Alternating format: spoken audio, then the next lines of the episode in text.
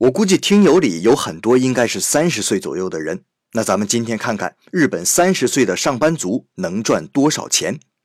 日本年收调查组调查，三十到三十四岁的日本男性上班族平均年收是四百三十八万，合人民币二十八万元；女性是三百万日元，合人民币不到二十万。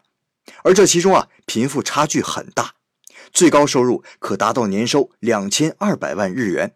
和人民币一百四十万，是一家名叫 M&A Capital Partners 的并购咨询公司，而已知收入最低的公司年收还不到二百万，这可差了十倍啊！